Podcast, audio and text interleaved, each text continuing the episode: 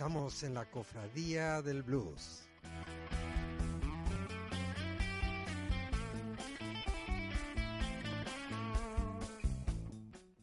Y en la 100.4 de la FM, Radio Círculo de Madrid. Bienvenidos, cofrades.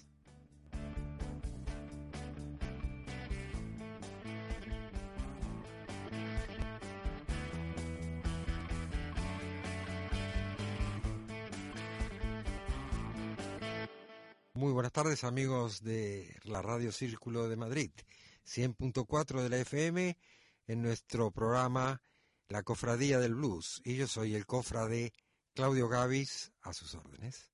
Bueno, y ahora, en este martes madrileño, de la tercera edición de La Cofradía del Blues, vamos a dedicar una buena parte de este programa, nada menos que al genio, Ray Charles. My mother told me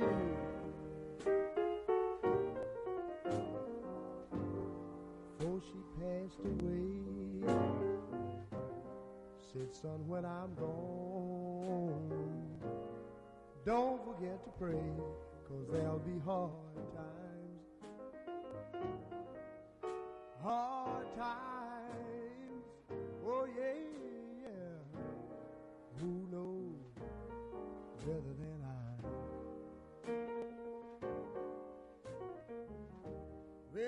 Soon found out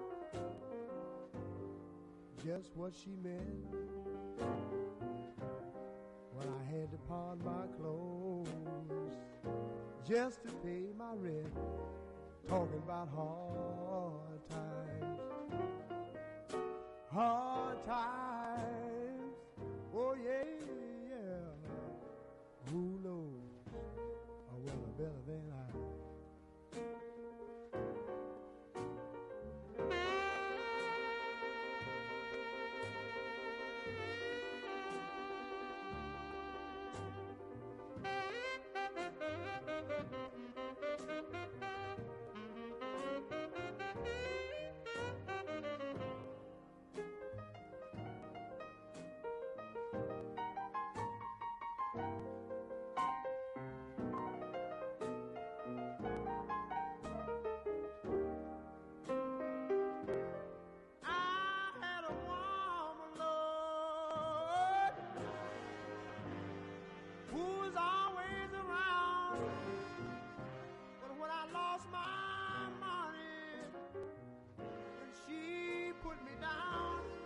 talking about her.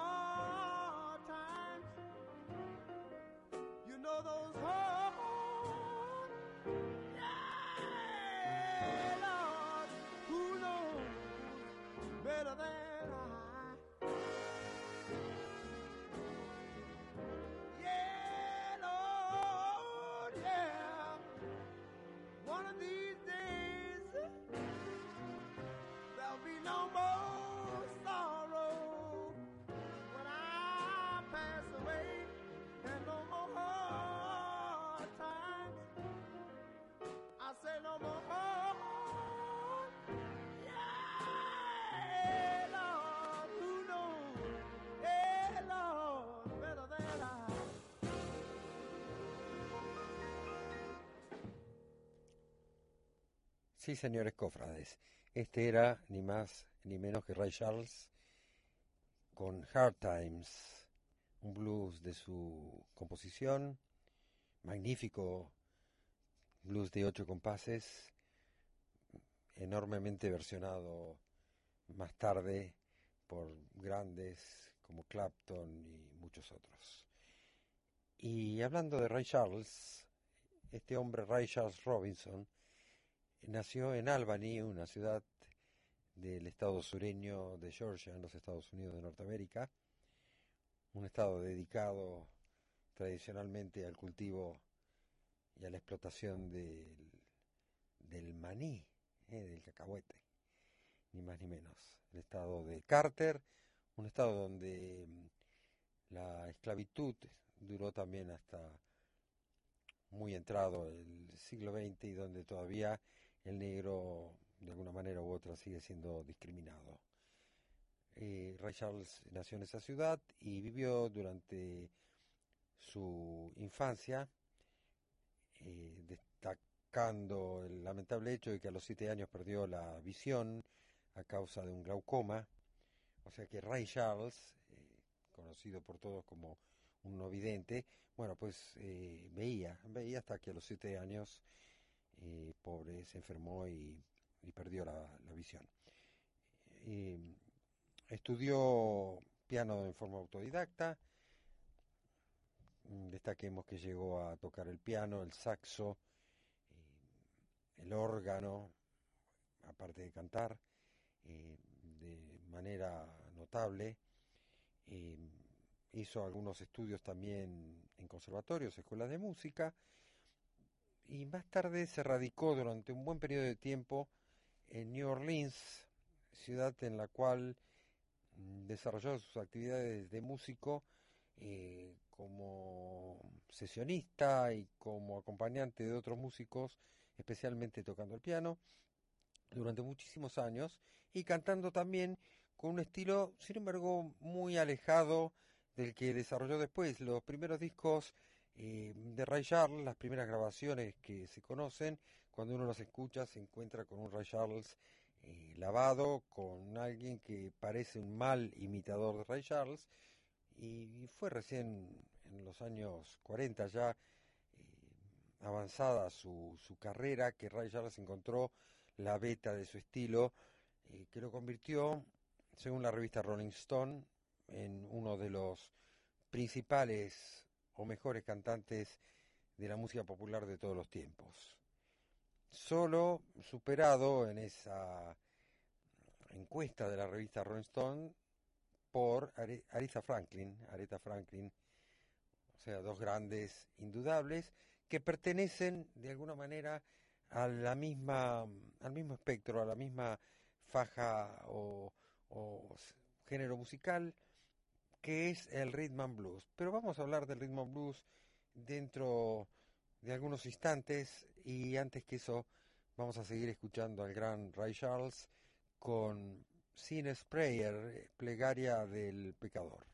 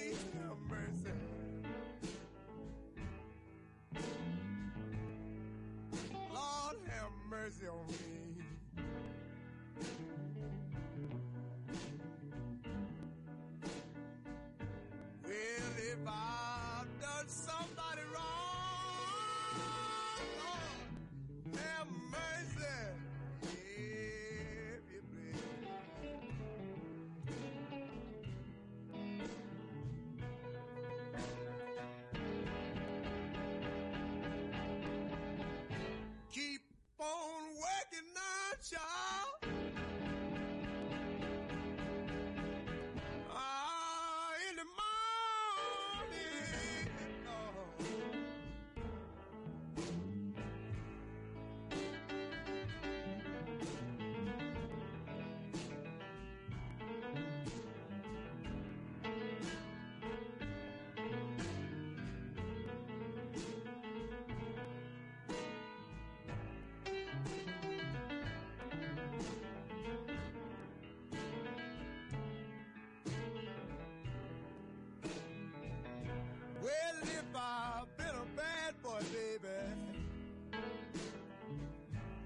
Change my way.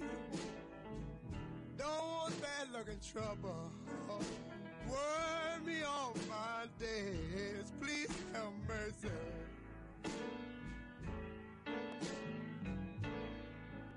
Lord have mercy on me.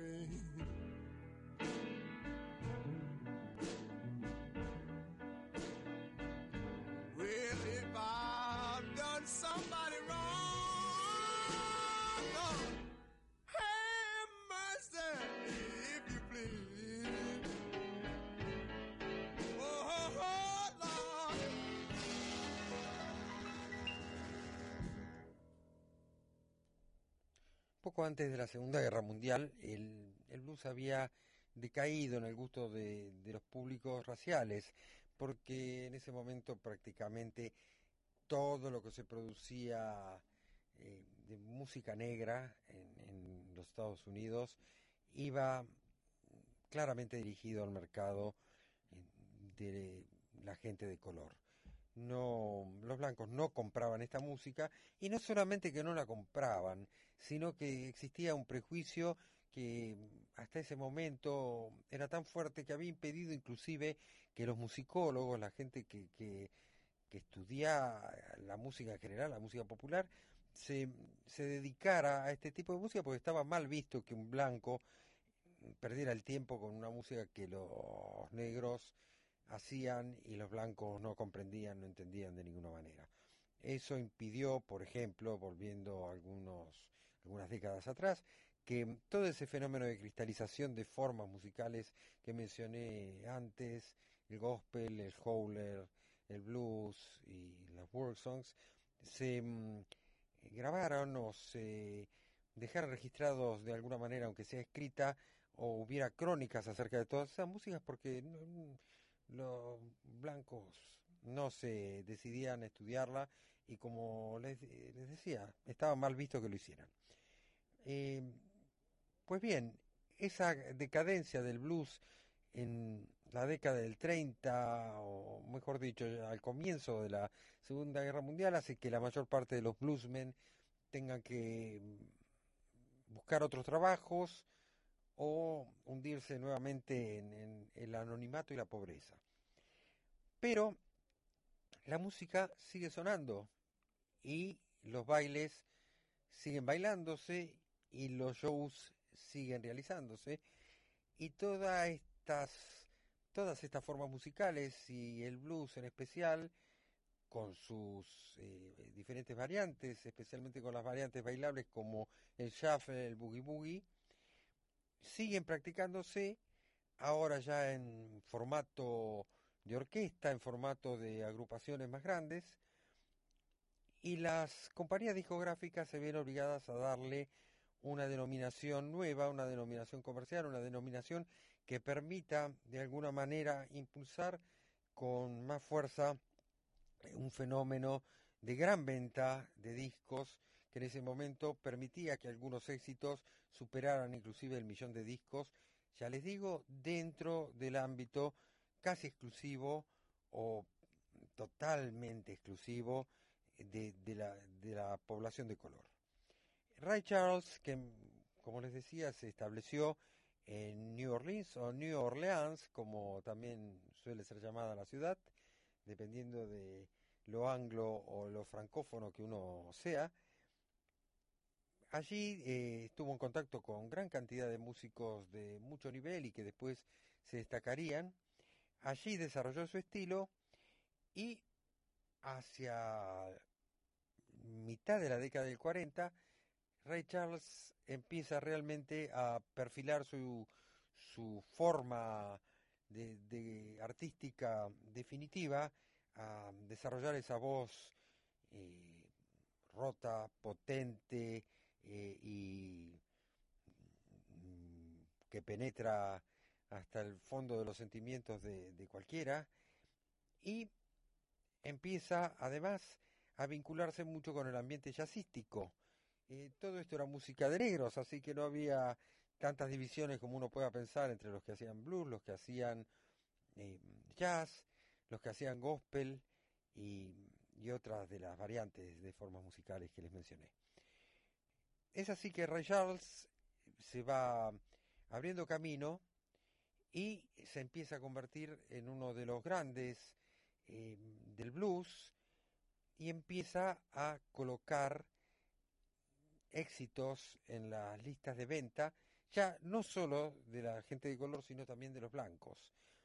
Gracias al invento de Jerry Wexler, un periodista, productor posteriormente y musicólogo mm, blanco que escribía en la revista Billboard, una de las grandes revistas eh, que se ocupaban de mm, difundir la música y de establecer listas de venta y de establecer criterios estilísticos.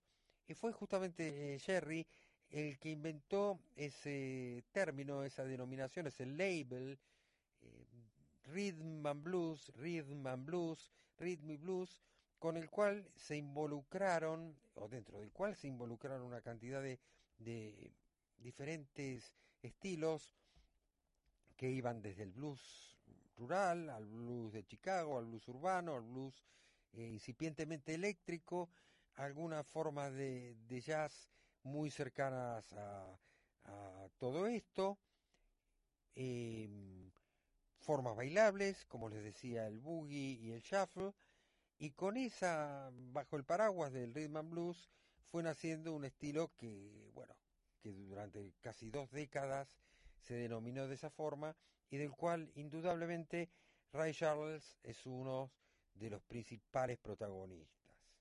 Vamos a continuar escuchándolo y seguimos hablando del rhythm and blues después. Summer, all the.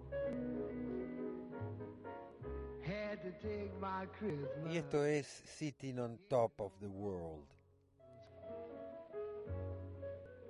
Now she's gone, and I don't worry.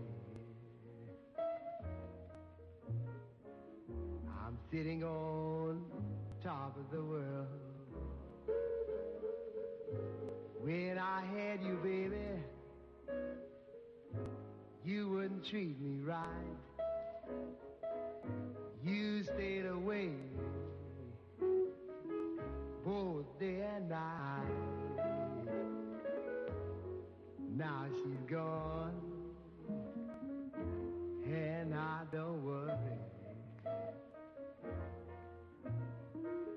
I'm sitting on top of the world.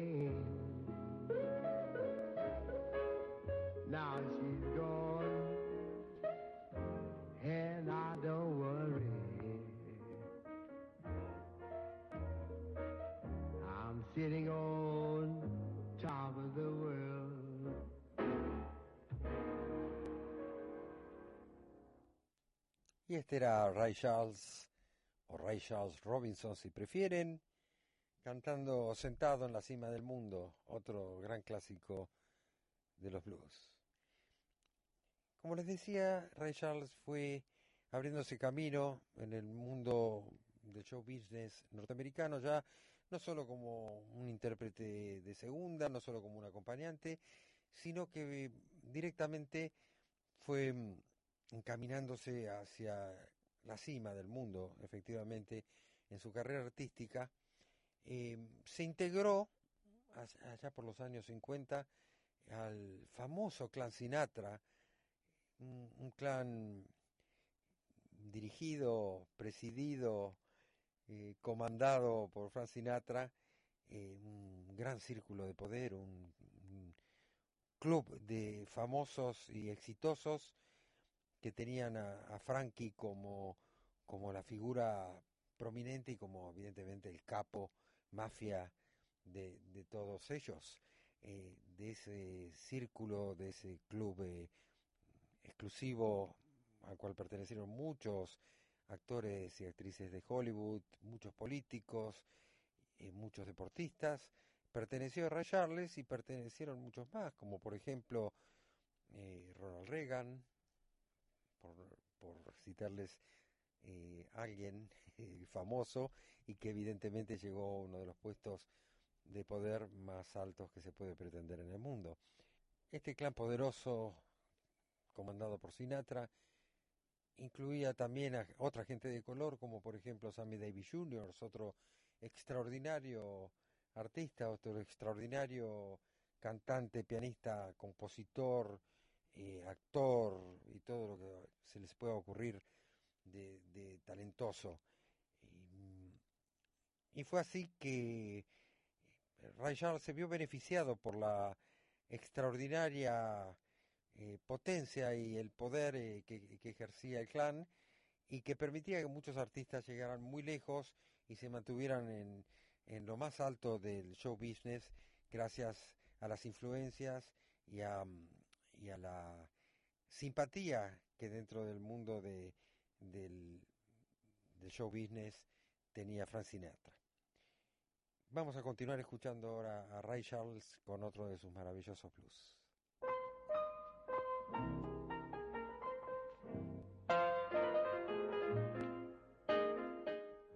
Mr. Charles Blues.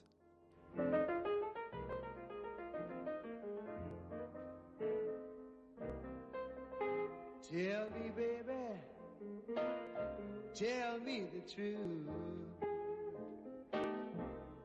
Tell me, honey, what are you gonna do?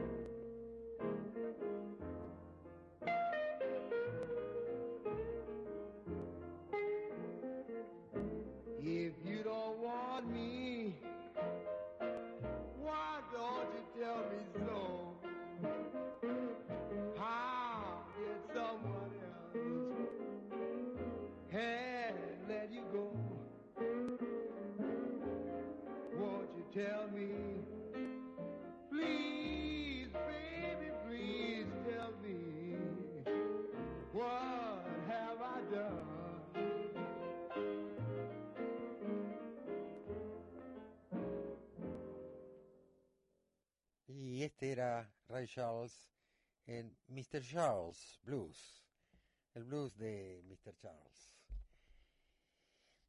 Bueno, pues esta carrera prodigiosa que, lo fue llevando cada vez más alto a Ray Charles tuvo sus también sus caídas, eh, una larga adicción a las drogas, especialmente la hero- heroína, lo llevó a juicios y a problemas legales eh, que sin embargo no detuvieron su, su andar ni su fama ni, ni lograron eh, que la opinión pública dejara de considerarlo uno de los más grandes y más influyentes músicos de, de, todos los estilos de música negra que han surgido en la música popular del siglo XX.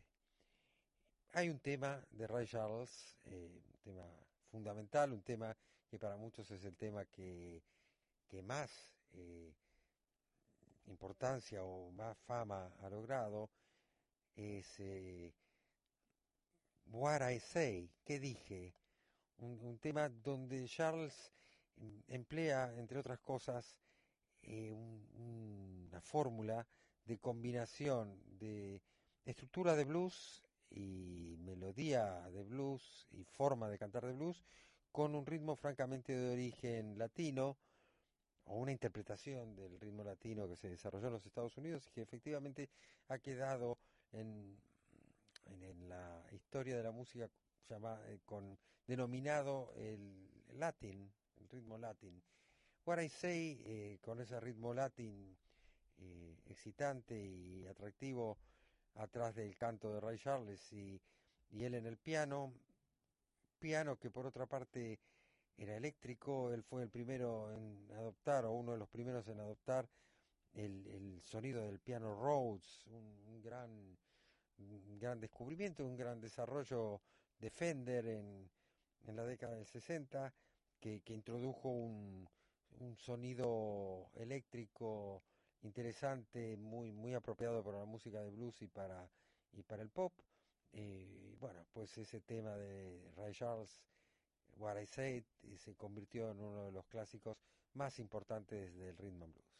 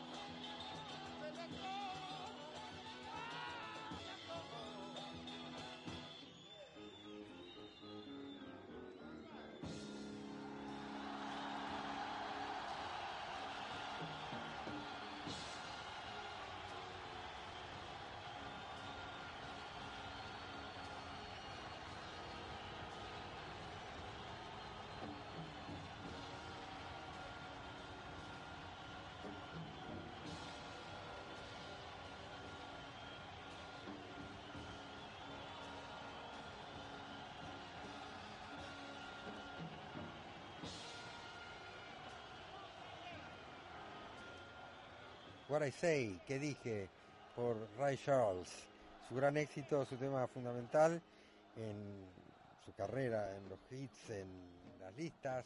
Un tema también con mil versiones dando vuelta por ahí. Ray Charles, Johnny Rivers, Trini López y millones más que en la época y más tarde han hecho de What I Say uno de los temas fundamentales del repertorio porque es un, auténtico eh, tema para arriba. Y mm, justamente en ese sentido Ray Charles ha sido muy importante también como puente entre toda esa primera etapa de blues eh, más racial, de blues de pequeñas salas, de blues rural y urbano de Chicago eh, para audiencias reducidas.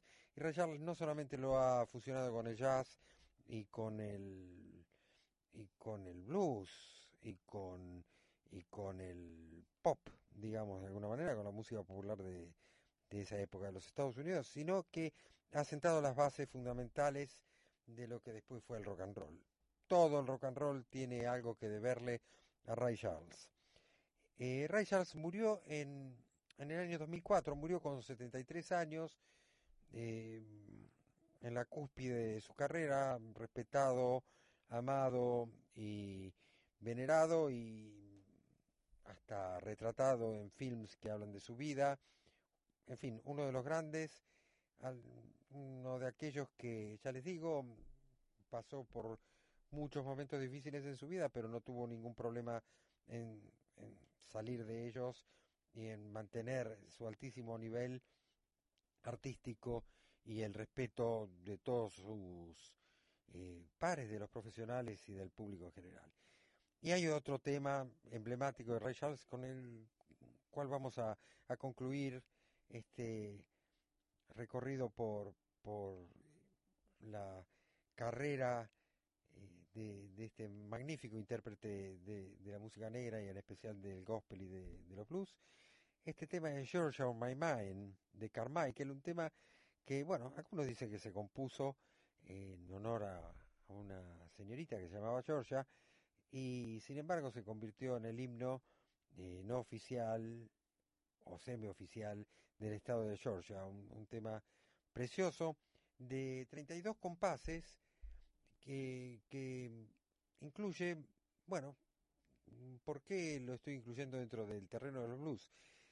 Es un tema de forma AABA, en el cual las primeras dos A y la última A son ni más ni menos que una estructura de blues de ocho compases, eh, y la forma B, intercalada en tercer lugar, es un puente en menor, la forma A es en mayor y la forma B es un puente en menor, eh, y todo el clima del tema, aunque armónicamente es rico y, aunque confluye en, esta estructura de 32 compases, todo el tema tiene un clima bluesy, un clima blueseado indudable. George of My Mind eh, es el final de esta sección dedicada a Ray Charles en la cofradía del blues y uno de los más grandes temas seguramente de la música popular del siglo XX.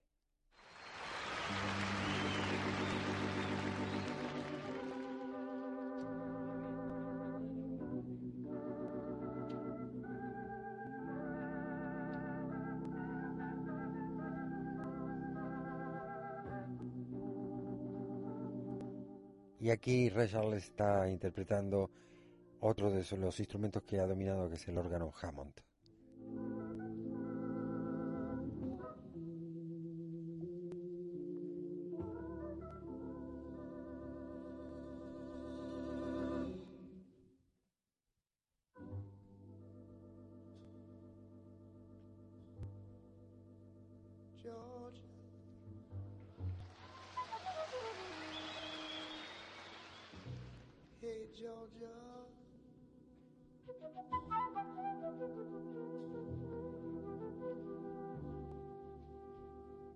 The whole day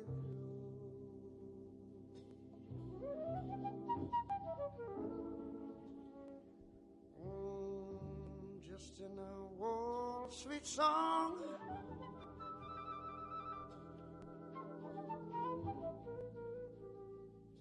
keeps Georgia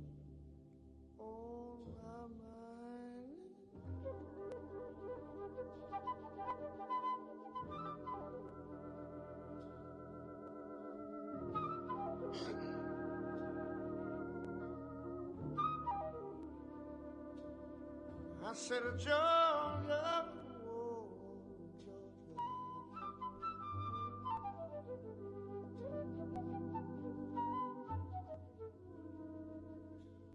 Oh, oh, Georgia.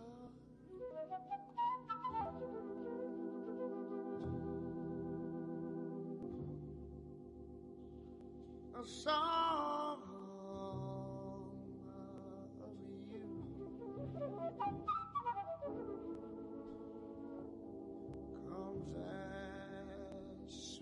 not clear.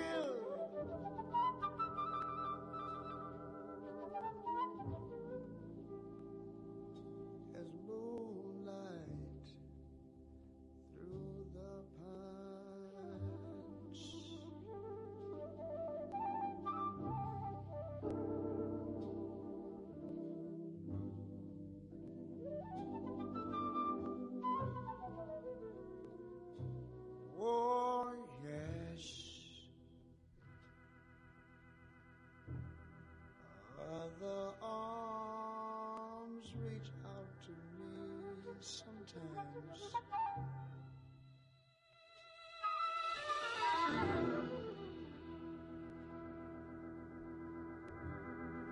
Other eyes smile tenderly. Yeah.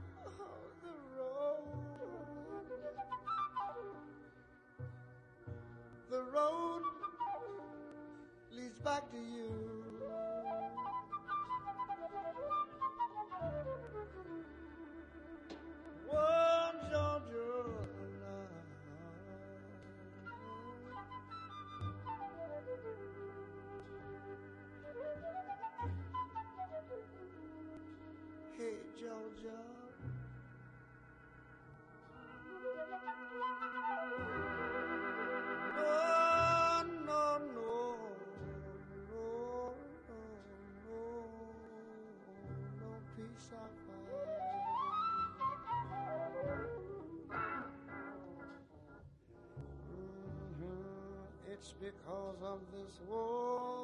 Sweet song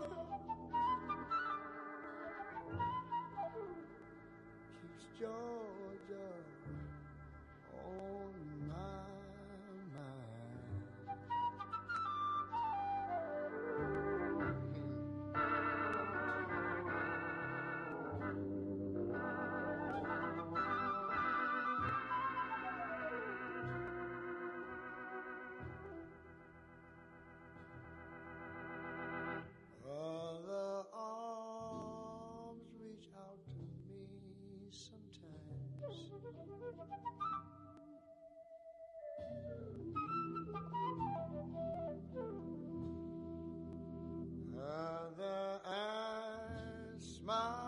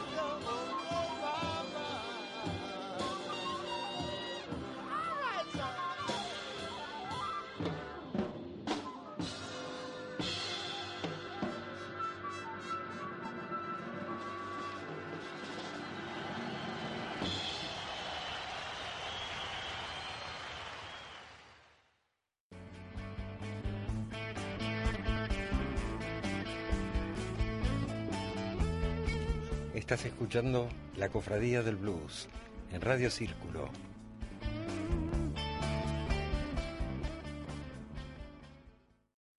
Y ahora amigos cofrades, directamente desde Segovia, nuestro corresponsal en la sierra, nuestro corresponsal en Castilla, eh, con su sección Perversiones, el señor cofrade Carlos Díez Escribano.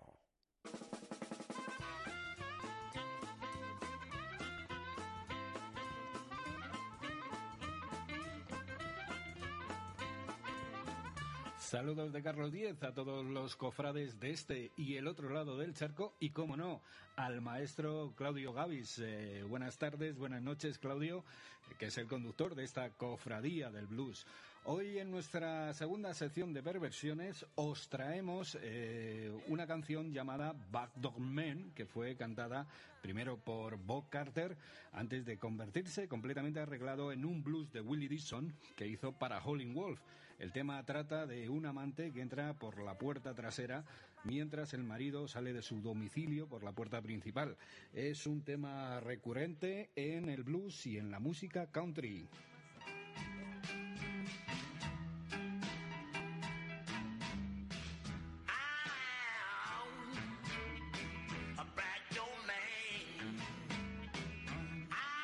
Chester Arthur Barnett, más conocido como Howling Wolf, el lobo aullador, fue uno de los grandes héroes del gueto y uno de los ídolos de los grupos británicos de los años 60, particularmente de los Rolling Stone. De gran talla y envergadura, Howling Wolf poseía una potencia casi salvaje a la hora de cantar, tocar la guitarra o la armónica, dominio de su banda, del escenario y del gran público.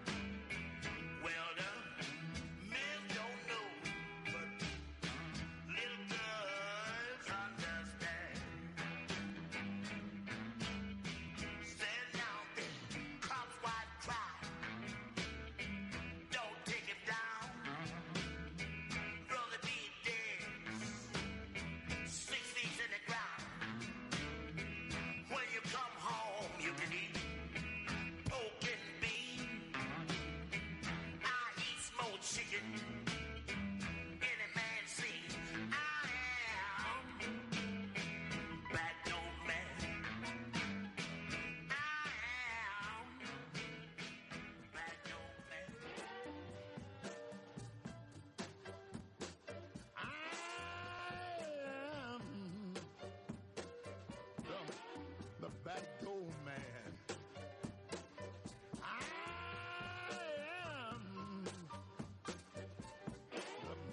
Moody Waters, este aficionado a jugar de pequeño en el barro de los pantanos del Delta, fue un hombre con un carisma excepcional, con gran naturalidad y carácter polifacético. Considerado padre del blues y precursor del blues eléctrico, exportador también del blues en Inglaterra, líder de un grupo que fue caldo de cultivo de innumerables músicos, creador de gran cantidad de buenas canciones y espejo donde se miraron multitud de grupos, entre ellos también los Rolling Stone, a quien por cierto le deben el nombre. Definitiva, Moody Waters fue reconocido como uno de los artistas americanos más grandes del siglo XX.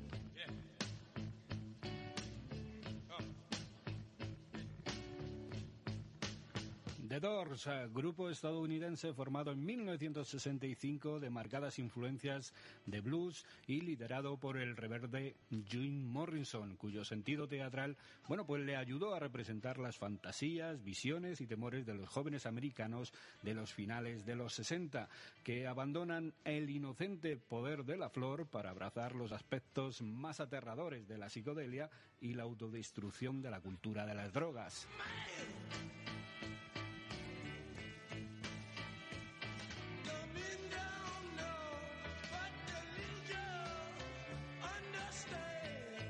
Si hay un grupo donde se cumpla a la perfección la frase sexo, drogas y rock and roll, esos son los Doors, con infinidad de procesos judiciales, arrestos por el lenguaje obsceno, conciertos suspendidos, acusados de comercialismo y un sinfín de escándalos. Los Doors consiguieron además varios números uno un Jim Morrison atormentado, deprimido y hastiado que dejó el grupo y se fue a París a escribir poesía. Editó dos libros el mismo año de su muerte y su tumba se convirtió en lugar de peregrinación para los últimos hippies.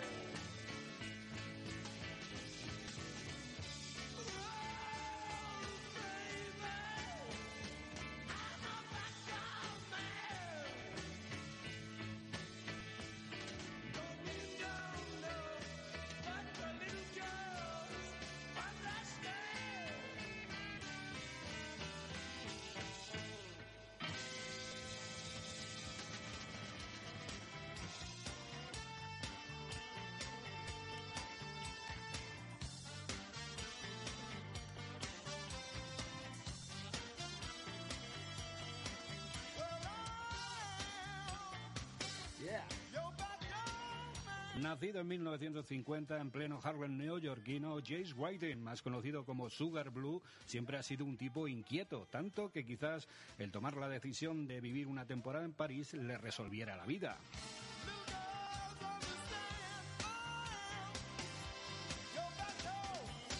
Allí, aparte de meterse en líos, tocar con todo bicho viviente que cruzase el charco, conoce una noche a los Stones, que le descubren por pura casualidad mientras tocaba en una fiesta y quedan subyagados por sus riff incendiarios. Al día siguiente, bueno, pues participa en las sesiones de grabación del Song Girls y posteriormente lo hará en el Emotional Rescue y en el LP Tattoo You.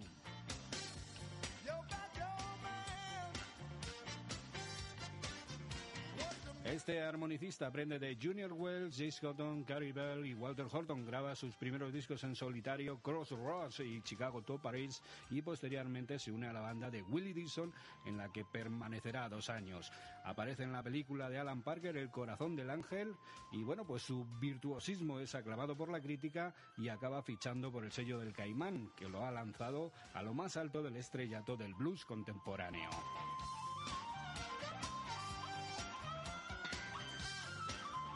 Bueno amigos, cofrades, pues terminamos esta sección de perversiones con el gran Sugar Blue y con esta canción de Backdoor Man. Chao, chao.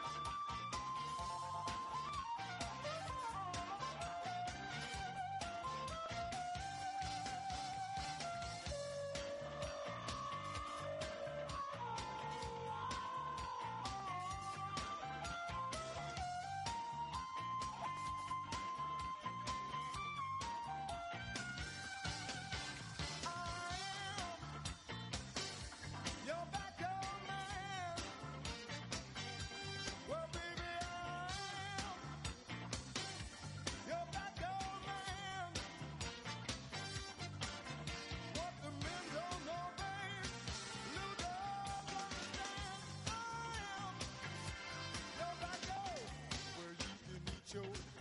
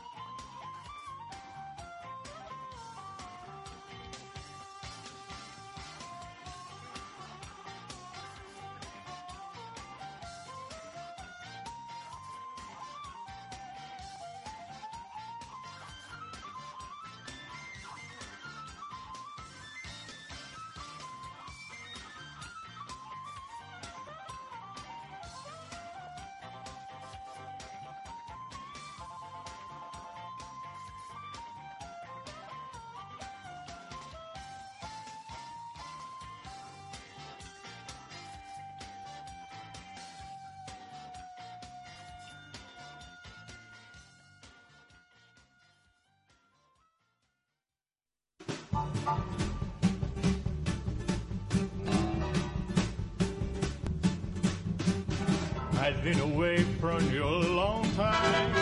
I never thought I'd miss you so. Somehow I feel your love is real.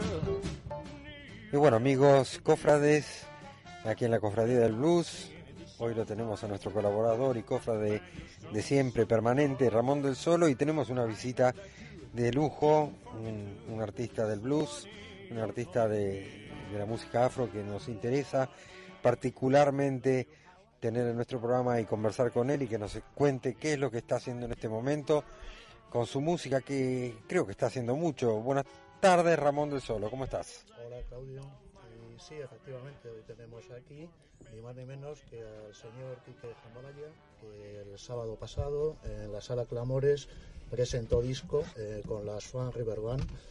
El disco se llama Bajo Again, fue un conciertazo, luego tendremos ocasión de, de hablar de él y nos va a hablar un poquillo, aparte de escuchar algún tema del disco, nos va a hablar un poquillo de esa música que nos gusta, que no es exactamente blues, pero que, que está a caballo, de esas épocas en las que el jazz y el blues estaban unidos de, de una manera insoluble y antes de separarse en ramas distintas. Claro. ¿No es así, Kike? Exactamente, un placer, un placer.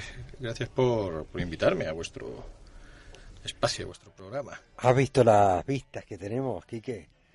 Ah, No las has visto, porque aquí en la Radio Círculo tenemos tenemos no solamente blues, sino que tenemos una vista maravillosa de Sí, Madrid. muy bonito, muy bonito el lugar, ¿eh? Muy bonito. Pues sí, eh, hablar del blues, ¿verdad? Y el jazz y tal. Yo creo que que, que el blues es, eh, aparte del blues en sí, eh, en, en todas esas manifestaciones de la música americana es el pegamento, ¿no? Lo, lo tienes en Broadway, lo tienes en, en- el jazz, en el swing, incluso en el country, yo lo- y en el rock and roll, en el rhythm and blues, está ahí todo, ¿no? Es, es fantástico.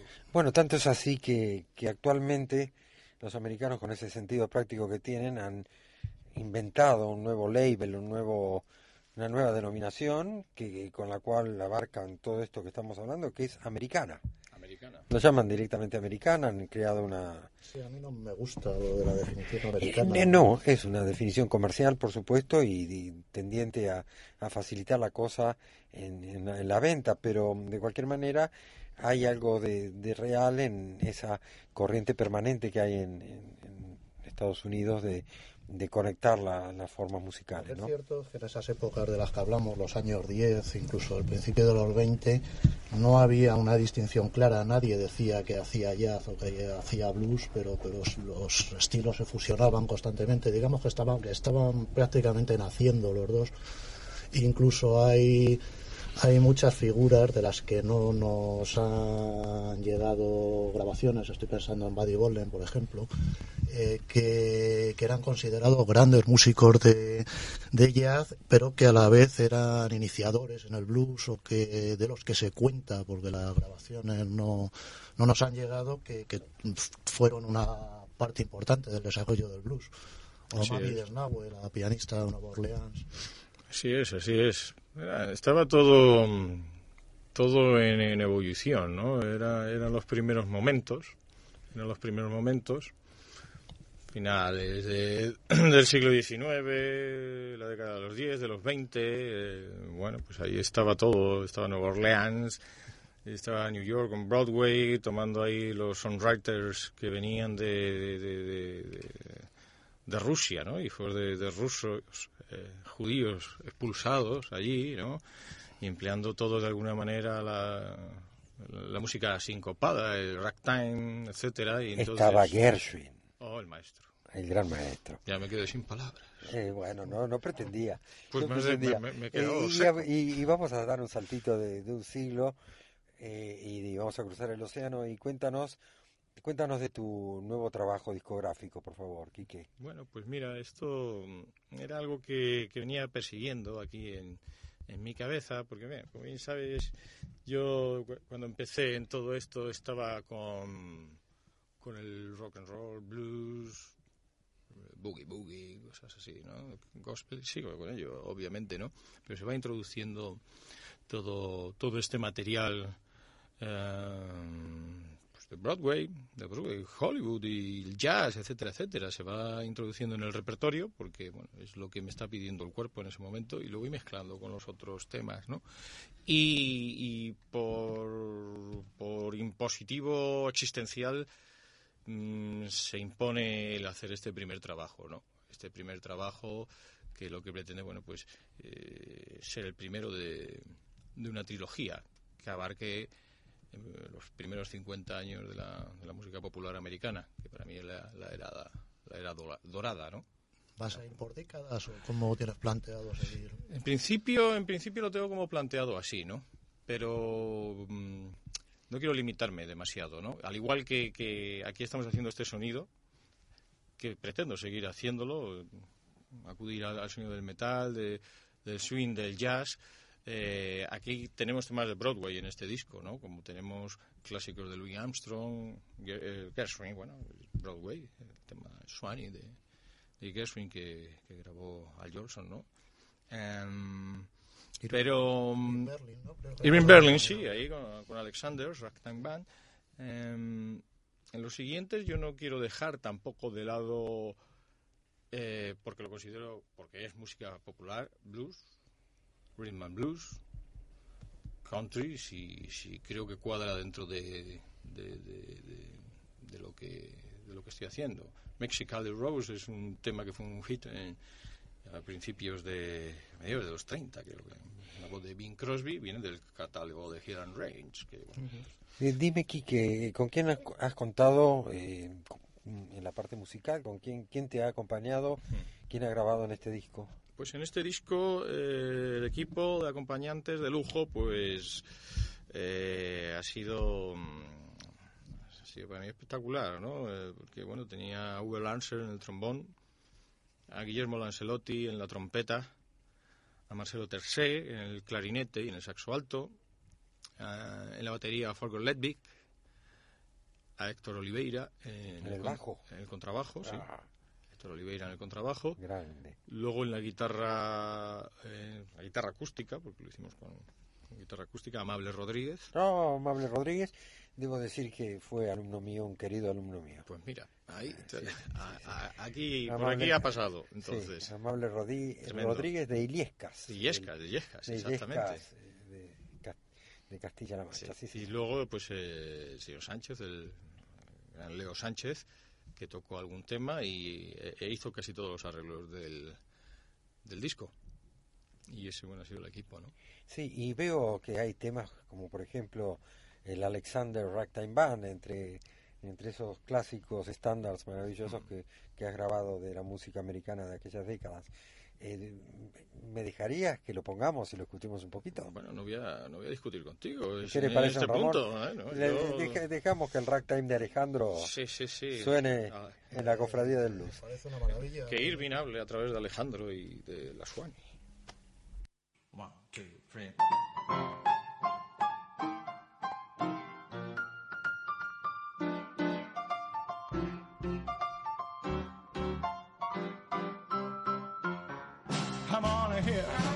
I'm on a here. Alexander's right hand band. I'm on a here, I'm on a here. He's the best band in the land. They can play a big chord like you never heard before. It's so natural that you want to go to war. He is the best there's been one. Woo, honey, come on along. I'm on along. Oh, let me you by the hand. Up to the man, up to the man. Who's the leader of the band? And if you want to hear that Swanee River, play it right time. Come on here, come on here. And Sunday's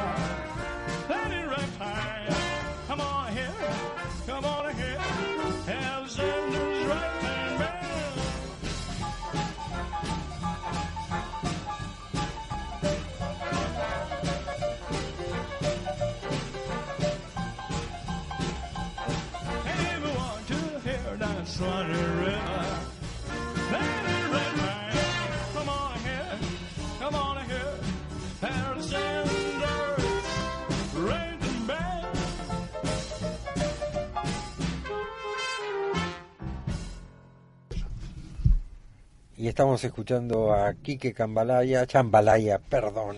Mi Quique es que Chambalaya. Un poco raro para No, no, no, pronunciar, no, sé. no, no. Hasta me equivoco yo, ¿eh? No. Eh, interpretando el estándar clásico maravilloso de Irving Berlin, Alexander Ragtime Band, de su nuevo trabajo discográfico. Eh, sí, nada más comentar que eso, que eh, entroncando con lo que con otra cosa que tenemos pendiente para el programa, que Bessie Smith también hizo una versión entre las múltiples que hay, hay una de Bessie Smith que es una maravilla. Intentaremos ponerla algún día. Sí, tenemos lo que eso que decías que tenemos pendiente es un especial, un pequeño especial sobre Bessie Smith, eh, magnífico, que, que escucharemos en una sesión próxima de, en, la sección de Ramón del Solo. Eh, bueno, continuemos aquí con, con Kiki Zambalaya. Eh, ¿qué, otros temas eh, contiene este nuevo trabajo tuyo, Quique? Bueno, también está ahí Tu- Tu- Tootsie Goodbye, que es de la, de la era, ¿no? Al Jolson. You Made Me Love You, de Al Jolson, que bueno, luego ha grabado mucha gente, entre ellas Judy Garland, en aquella película que le cantaba Clark Gable, ¿no? Una foto de Clark Gable. Eh, tenemos Indiana, el Indiana, Back Home Again, in- Back Home. Em, hay un tema que me gusta mucho, por eso lo, lo grabamos aquí, aunque es una canción que se escribió en 1947, eh, fue un tema que interpretó Billy Holiday con, con Louis Armstrong para la película New Orleans. Lo único que, claro, está escrita en, bueno, pues, eh, en la vena de, de estos primeros años, ¿no? Que es la que cierra la que cierra el disco. Do you know what it means to miss New Orleans? Rockabye Your Baby with a Dixie Melody. Al Jolson.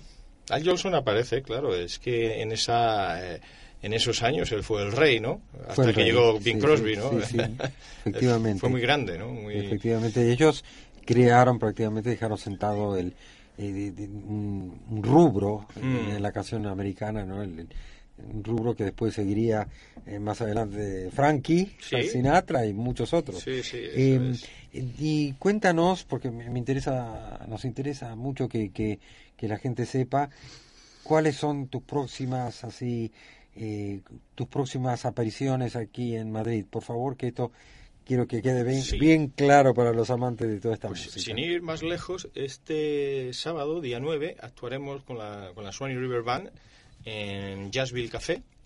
Jazzville Café, a partir de las 11, 11 y media. será ¿Dó- una- ¿Dónde es el Jazzville Esto Café? está en la zona de Doctor Esquerdo, la calle Jesús, Jesús Aprendiz. Número 19. Número ¿no? 19. ¿eh?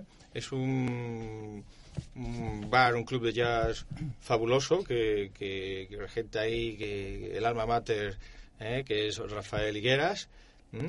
Y, y ahí vamos a estar celebrando el carnaval, bueno, el Mardi Gras que hacen en- en New Orleans. Vamos a, vamos a estar tocando ahí con toda la alegría posible. ¿no? Yo llevo mucho tiempo reivindicando el que aquí en Madrid tengamos un Mardi Gras en condiciones. O sea, Bueno, ya importamos el- una maravilla Sí. el que ya importamos Halloween, podemos importar con más razón todavía el Mardi Gras, que es más, más tradicional y más auténtico. A nosotros nos gusta mucho. Eh, quiero que escuchemos otro tema, y lo digo en primera persona. Wow. ¿Qué, qué, qué otro tema? Es que, bueno, que me gusta.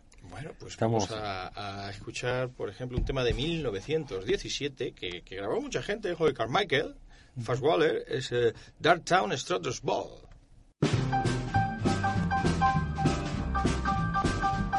Honey, down to get in the honey, you better be ready by half past eight.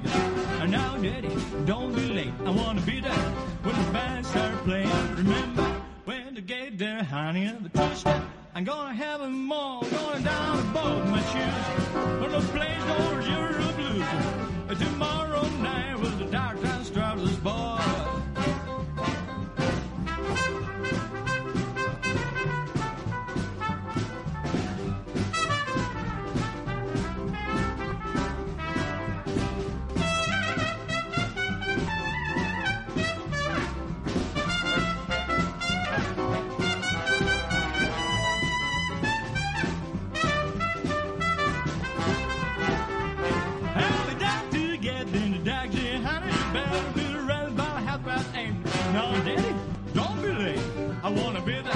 Band start playing, remember when to get there, honey, that touch that.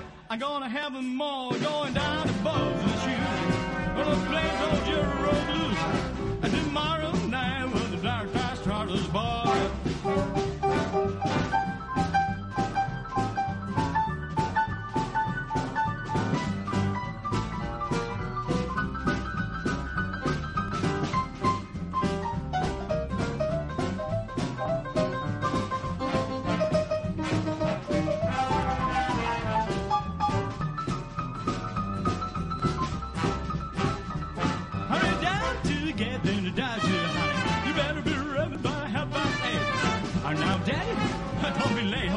I want to be there. But when the band start playing, remember.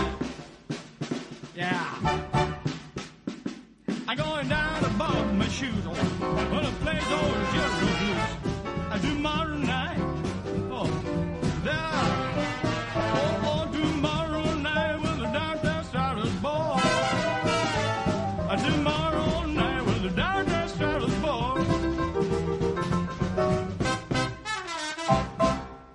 estábamos escuchando? Pues este Quique tema, Yamalaya. este tema lleva por título Dark Town and Sorrows Ball. Es una canción que, que data de, de 1917. Hizo una versión, la original Dixon Jazz Band. ¿eh? Fue una de las primeras grabaciones de la historia del jazz. Salió ahí en Colombia. Y, y según dice el señor Sánchez en el disco, aquí en, en sus notas, disco que tenéis que adquirir, obviamente, dice, en manos de Quique y, y la banda se convierte en un rock and roll avant la tre.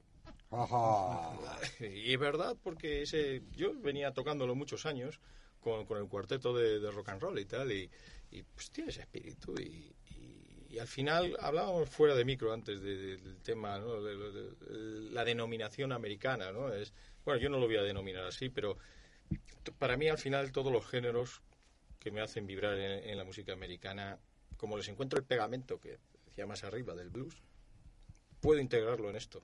No, no me rechina. O sea, van juntos, caminan bien. Sí, evidentemente. Más allá de las denominaciones, eh, hay una coherencia eh, y una fuerza en la, en la música que ha producido ese país del norte de América, eh, donde está siempre presente esa influencia afro, está presente eh, la fuente también centroeuropea de una manera muy muy potente y una cantidad de cosas que bueno le dan una característica que hace que, que uno pueda circular de uno de los géneros al otro eh, con bastante fluidez. Incluso por hacer patria hay una fuerte influencia de la música española también en la zona de Nueva Orleans. Y de, y de la música francesa, Sí, de la música- aunque también. Sí, sí, sí. Ahí se dio cita a una serie de circunstancias. Se dice, hay teorías eh, muy difícilmente comprobables ya de que en realidad toda esta música surgió de la condición que los esclavos tenían en Nueva Orleans, que al ser una zona francófona con unas características eh, sociales distintas a las de otros estados del sur, eh, los esclavos negros llegaron a adquirir conocimientos musicales y tener acceso a todo tipo de instrumentos. Bueno, Es una... eso hay que comprobarlo. Obviamente ahí la, ebulli- la ebullición musical fue tremenda y, y de ahí parte todo, ¿no? No, lo que sí había- es, lo que sí es cierto algo, es ¿eh? que en épocas tan tempranas como, eso, los años 10 o los años 20 había pianistas criollos, tenían Claro. acceso a instrumentos de metal, cosa que el Mississippi... por Y no ejemplo, solo negros, ¿eh? O sea que eso también hay que, Sí, hay sí, que decirlo. o sea que es Nueva Orleans en sí, es, es algo diferente. es crisol, que- un claro, crisol. claro, es Eh, no- fabuloso. no, no olvidemos que New Orleans en esa época era uno de los puertos más importantes del mundo. Eh, la, la mayor parte de, la, de, la, de las mercaderías que, que venían de, de América, inclusive de América del Sur, pasaban por New Orleans y daban el salto a, al viejo, a la vieja Europa desde allí. Eh, es- era un puerto de esos de leyenda con todo mezclado y con un bajo fondo potente y Ah, y una zona eh, destinada a la prostitución que en aquellas épocas era legal y al juego, con lo que digamos que aparte de una ciudad portuaria era una ciudad para la diversión. también. Exactamente. Y sucedió de alguna manera un fenómeno parecido que también se dio eh, en Buenos Aires eh, y cuyo producto fue el tango, porque de esos bajos fondos y de ese ambiente portuario y de esa mezcolanza de eh, indescriptible de, razas y de gentes bueno, pues surgieron músicas que tuvieron mucha, mucha, mucha importancia y que, y que dieron mucho de sí a lo largo del siglo XX.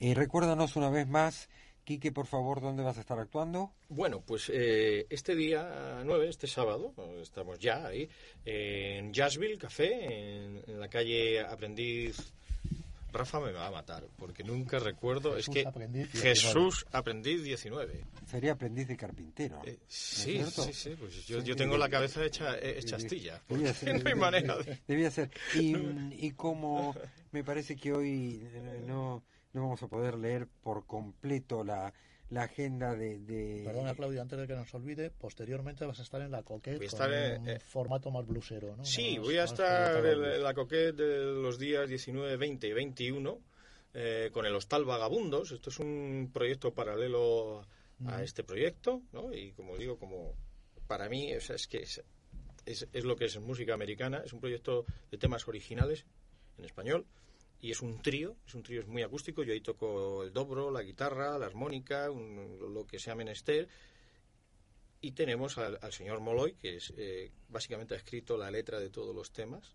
Y luego tenemos al maestro, al genial y al grandísimo David Wynn. extraordinario guitarrista. Nada más ni nada menos. Y, eh, y en la casa de Albert, en la Coquette de la calle Hileras, 14 creo que es, o, 14. o algo así, Sí, sí. al ladito de, la- de la plaza de ópera. Eh, Vamos a tener también al señor Quique Jambalaya haciendo eh, blues. Eh, ¿Y dónde se puede consultar, por favor, eh, Ramón, dónde pueden consultar nuestros cofrades eh, los numerosos eventos que hay esta semana alrededor de, de nuestra música en, en Madrid, por favor? Pues muy fácil, como no vamos a tener tiempo para daros el listado en este programa, os remitimos a la página web de la Sociedad de Blues de Madrid, eh, que sabéis que es eh, www Sociedad de Blues de Madrid, todo junto y con minúsculas, claro, punto com. Muy bien. Eh, a, a visitar esa página y enterarse y a no decir que no hay blues en Madrid porque los hay y en cantidad. Y, y muy bueno. Y muy bueno, ¿Eh? hay, hay- efectivamente, podemos eh, decir que el blues es una música que siempre estuvo adaptada a las crisis y bueno, no nos cuesta mucho seguir en ese ambiente tocándolo y, y disfrutándolo. Y, y vamos a irnos de esta sección eh, comandada por el cofra de Ramón del Solo. Eh, con otro tema de Quique Chambalay de su último disco. ¿Con qué nos vamos, don Quique? ¿Qué eliges? Pues es justo el, el corte 13, aparentemente el último del disco. El del número mágico. Ah, a mí es que me encanta hacer esas cosas extrañas. Pero bueno, es Do You Know What It Means to Miss New Orleans? De la película New Orleans, de 1947, que bueno, cantaba maravillosamente Billie Holiday, acompañada por Louis Armstrong y, y sus muchachos. Muchísimas gracias por estar con nosotros. Gracias, Ramón, eh, aquí en la Cofradía del Blues. Muchas gracias, Claudio Quique. Ramón, ha sido un placer y Es- esperamos tenerte y, y- y yo quisiera que, bueno, que la próxima vez que nos visites, eh, eh, hacer un, un directo aquí, que, que ya es hora de que el programa empiece a... Mm, Sí, sí, contad conmigo, hacemos aquí lo que queráis. Sí, tenemos que empezar a hacer vibrar estas paredes con los es. acordes del blues. Música citado para un directo y ya de paso implico a Claudio para que se traiga la guitarra también. Ah, bueno, por- hacemos por aquí su- algo, algo, algo Por, su- grande, por supuesto, algo por grande. supuesto. y yo me quedo de mirón, por Eh, supuesto. Bueno, sí, pues sí, pues, puedes hacer palmas también, está permitido en este estilo también. Y lo que nos falta aquí que es que nos digas eh, cómo puede conseguirse el disco. Bueno, el disco, eh, en principio, eh, aparte de las actuaciones, pues como hacemos todos mis mis compañeros de profesión que vamos de, de bar en bar y de escenario en escenario, eh, aparte, en principio, la base de operaciones, como la llamo yo amistosamente, o- es el Jazzville, el mismo Jazzville. ¿eh? Allí se puede obtener el disco. Yo estoy habilitando un- una página para, bueno, para descargarte el disco o, encargarlo físicamente sin ningún problema. Y bueno, estamos... ¿Ya tienes esa página? No, todavía no, todavía no está bueno, pues habilitada. cuando la tengas nos lo haces saber y gustosamente... Os lo hago saber rápidamente. Muy bien, Sí, les, diremos a la gente dónde pueden conseguir tu último disco. Gracias, Kike Chambalaya, Muchas y nos vamos con este maravilloso tema.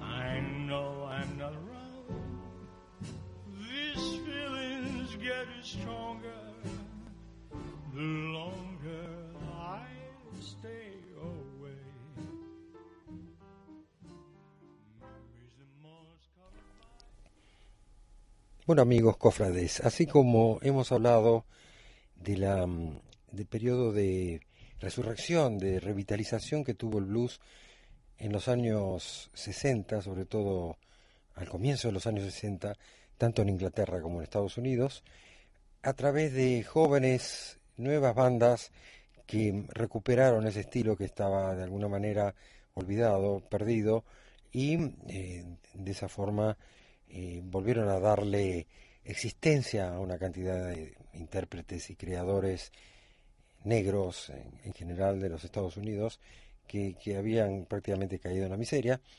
Sucede que al- en la mitad de, de la década del 60, allá por 1964 o 65, irrumpe un nuevo elemento en la música popular, y no solamente en la música popular, sino en el modus vivendi general del planeta y especialmente de la juventud planetaria. Y esa es la psicodelia. Eh, es decir, eh, como su nombre lo indica, eh, o como ha quedado en, la historia, el- se propaga y se populariza la utilización de cierto tipo de drogas, las drogas psicotrópicas, fundamentalmente la marihuana y el LSD, el ácido lisérgico, em, movido además no solamente por una búsqueda que ya llevaba décadas, eh, entre otros de personalidades como Aldous Huxley, que venía investigando el uso de las drogas en las culturas primitivas, y Timo- Timothy Leary en San Francisco, que fue el desarrollador o el experimentador inicial del ácido lisérgico. Em, las drogas toman una popularidad y se empiezan a consumir de una manera em, inusual y sin precedentes, eh, por lo menos en los últimos siglos. No nos cabe a nosotros ningún tipo de, de análisis ni de juicio sobre la parte moral, ética, medicinal o legal de ese uso, pero lo cierto es que todos los movimientos eh, artísticos y todos los movimientos inclusive filosóficos de toda esa etapa que comienza, como les decía, alrededor del 63, 64 o 65 y se propaga de una manera impresionante por todo el planeta, eh, mm, sino que, bueno, lo que tenemos que analizar es que eso sucedió y que los movimientos estuvieron influenciados por esa, ese consumo, ese uso de las drogas, que en muchos casos fue auténticamente un, un método de búsqueda de nuevas eh, dimensiones en lo creativo. Es así que la mayor parte de esos músicos que venían tocando blues, y no solamente blues, sino otros estilos de música, empiezan a consumir esas drogas y eh, surgen así una serie de obras, eh, muchas obras, porque ese periodo psicodélico, como lo conocemos, se propaga, se propaga durante muchos años, casi una década, muchas obras, muchos discos, muchos temas en los cuales la utilización de las drogas em, ha producido una nueva estética y una nueva aproximación a la música y a la mm, y, al- y a la eh, las letras que se están tocando y cantando. Eh, como lo decía, no nos toca a nosotros eh, juzgar todo eso, pero sí hay que admitir y hay que tener en cuenta que todos los movimientos artísticos, de alguna manera, lo- de alguna manera, o la mayor parte de ellos a lo largo de la historia, han estado de alguna manera conectados con el uso de alguna sustancia. Eh, el alcohol, por ejemplo, es la más eh, habitual y la, la- la legal, digamos. Bueno, no lo era en la década del 20 en los Estados Unidos, pero eh, a lo largo de la historia el alcohol ha sido la droga más común y el propio blues eh, a lo largo de toda su historia ha de alguna manera cantado o mencionado al alcohol como una de sus drogas predilectas. Así que todos los, eh, como les decía, todos los movimientos están ligados a alguna droga y si uno no admite esa existencia y si uno no analiza la- las obras en función de esa utilización, eh, de sustancias, es, es probable que no entienda muchos aspectos mm, de lo que está escuchando o está viendo. Eh, pues bien, el blues psicodélico, como lo quiero llamar, eh, que mm, comienza ya por el 65 y, o el 66 y, mm, y genera muchísimas obras, eh, muchísimos eh, temas, algunos de ellos de enorme valor, está representado por varios de los intérpretes que vamos a escuchar ahora. Algunos, pues bueno, eran psicodélicos y formaban parte del movimiento, pero no introdujeron demasiada psicodelia en su música. Así fue, por ejemplo, con el grupo Can Hit, algo así como calor envasado, calor enlatado, liderado por el guitarrista, armoniquista o armonicista eh, Al Brian, eh, ah, perdón, Al Blind O. Wilson, o sea, búho ciego Wilson, eh, cantante también y magnífico músico, que eh, lideraba el grupo y que lo llevó hacia un, terreno del blues tradicional. Inclusive Wilson tuvo mucha importancia en la recuperación de varios de estos bluesman en esa época que él en persona se encargó de grabar, de producir y de rescatar del olvido. Vamos a iniciar entonces esta recorrida por el blues psicodélico con Rolling and Tumbling, un clásico que algunos dicen que es tradicional, otros se lo atribuyen, por ejemplo, a Morganfield, a Mahalia Morganfield, eh, Moody Waters. Y bueno, es un tema cuya autoría eh, no está clara. Eh, Bob Dylan lo grabó y puso que era de él. En fin, aquí va el Rolling and Tumbling, es decir, el rodando y a los tumbos.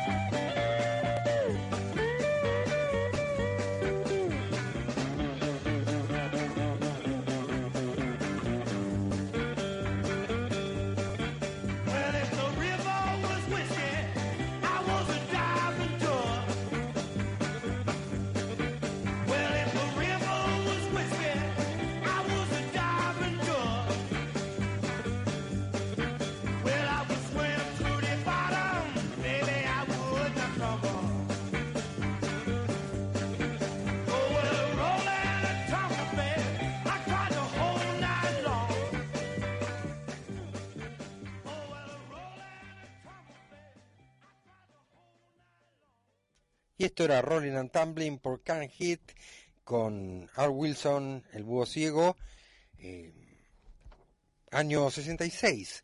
Año 66, comienzo de la psicodelia, este tema grabado probablemente en California, formó parte del primer LP de mm, Can Hit. Seguimos con este recorrido del blues psicodélico, pero nos vamos hasta Inglaterra, nos trasladamos rápidamente hasta las Islas Británicas y allí Cream, grupo que se formó precisamente en el 66, eh, integrado por Eric Clapton en guitarra, Jack Bruce en bajo y Ginger Baker en la batería, incluyó eh, este tema que vamos a escuchar ahora, el Sleepy Time Time, en uno de sus primeros LPs. Eh, Sleepy Time Time, un blues compuesto por Jack Bruce, es decir, no es un original, no es un blues tradicional, donde el sonido y el tratamiento ya muestran una estética, una ambientación y un colorido eh, típico del periodo psicodélico.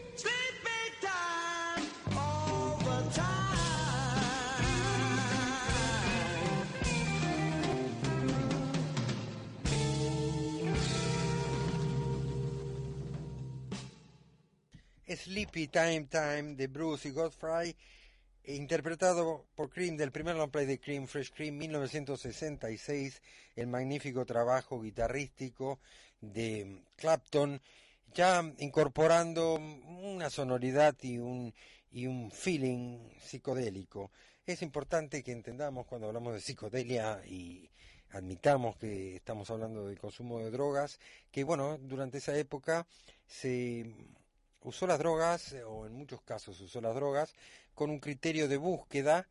Eh, repito, no estoy mm, eh, entrando en el análisis de las partes legales y morales del asunto, sino que simplemente estoy analizando algo que, bueno, que me tocó vivir además por la generación a la que pertenezco y conozco. Y entonces, eh, como les decía, hubo mucha gente, muchos artistas que utilizaron las drogas con una conciencia o con un control relativo eh, en una auténtica búsqueda de, nuevas dimensiones en, su obra, en su trabajo. Bueno, habíamos escuchado entonces a Krim y ahora nos vamos a uno de los máximos exponentes del blues psicodélico y de la psicodelia en general, un grande, un grandísimo artista, un hombre eh, definitivamente eh, importante en el desarrollo de la música popular de los últimos 50 años, y me refiero a Jimi Hendrix. Yo cuando hablo de Jimi Hendrix hablo de un, de un guitarrista y explico, por ejemplo, a mis alumnos o a la gente más joven que hay un antes y un después, un en, col, en blanco y negro y después en color de la música a partir de Jimi Hendrix, quien fuera, a mi juicio, el inventor lisa y llanamente de la guitarra electrónica. Es decir, es decir, antes de Hendrix, la guitarra podía ser eléctrica, era una guitarra amplificada, pero a partir de él la guitarra empezó a ser tratada con pedales, con efectos, y Hendrix fue quien introdujo ese tipo de uso en las seis cuerdas. Eh, su experiencia psicodélica, eh, Hendrix eh, no solamente tomó muchas drogas, sino que aparentemente murió a causa de, su consumo a la emblemática edad también de 27 años. Hendrix eh, llevó a la música un, un mensaje polidimensional que no existía antes y todo, toda su obra es una obra de un enorme valor artístico. Yo pienso que con el tiempo se irá comprendiendo hasta qué punto Hendrix significó para la música popular algo así como lo que Picasso en su momento eh, significó en la pintura y en la plástica. Vamos a escuchar eh, por Jimi Hendrix de su disco Electric Ladyland una jam session, una aparente jam session en la que participa también el Mitch Mitchell, el baterista del Jimi Hendrix Experience, y participa Steve Winwood en órgano, Hammond y Cassidy en, en el bajo. Esto fue grabado en Nueva York en el año 66. Allí está Jimi Hendrix y el tema es Voodoo Child Chile, ¿eh? se escribe Chile, no confundir con otro tema también incluido en el mismo en el mismo disco que se llama Voodoo Child. En ambos casos Child significa eh, muchacho, niño, chico. Y mm, claramente este Voodoo Child de Jimi Hendrix es un homenaje, un tributo a Moody Waters y a sus mm, múltiples temas en los cuales el vudú y la, las características mágicas de una persona, de un hombre, son expresadas en la letra. Aquí tenemos en una larga jam session a Jimi Hendrix y Voodoo Child.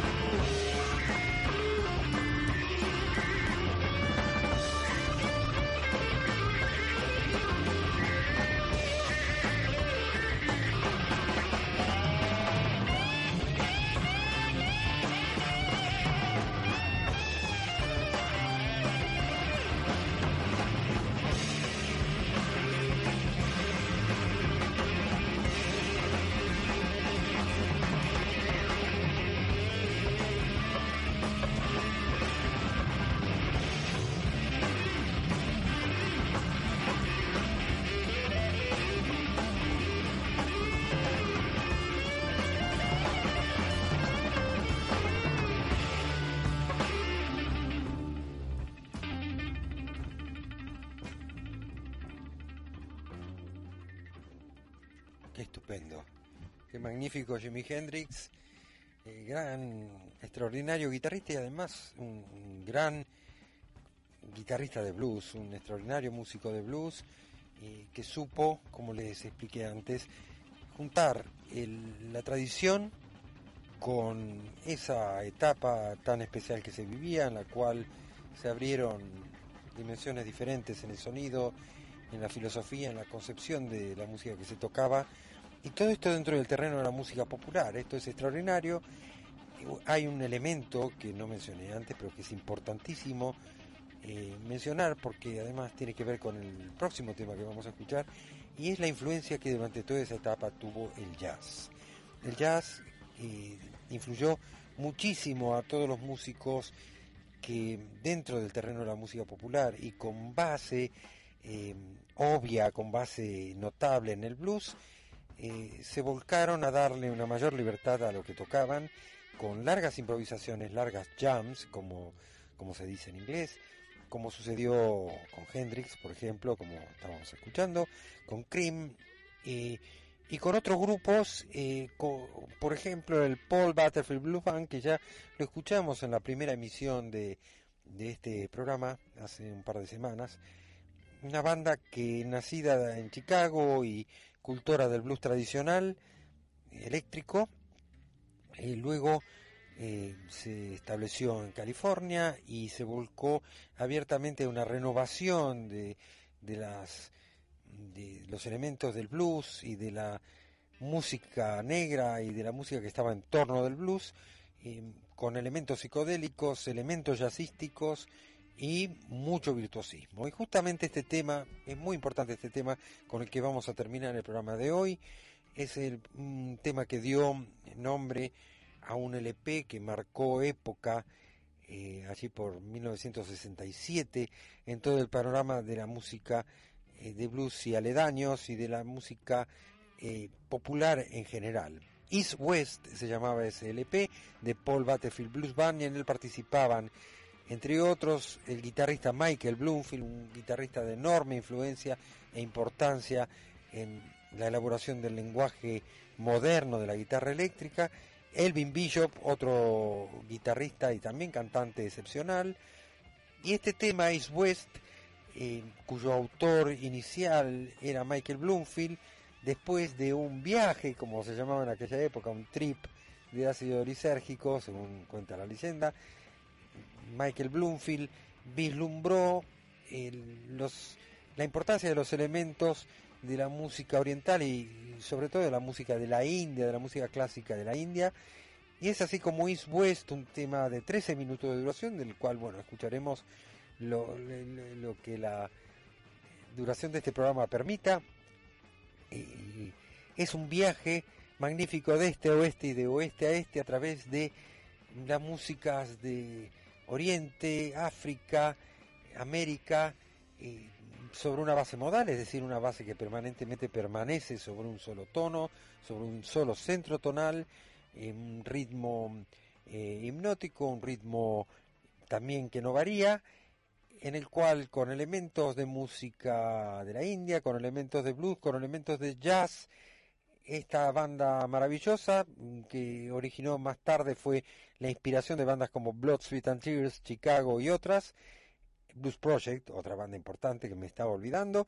Bueno, pues aquí tenemos East West, un viaje maravilloso a través de, de la música del planeta.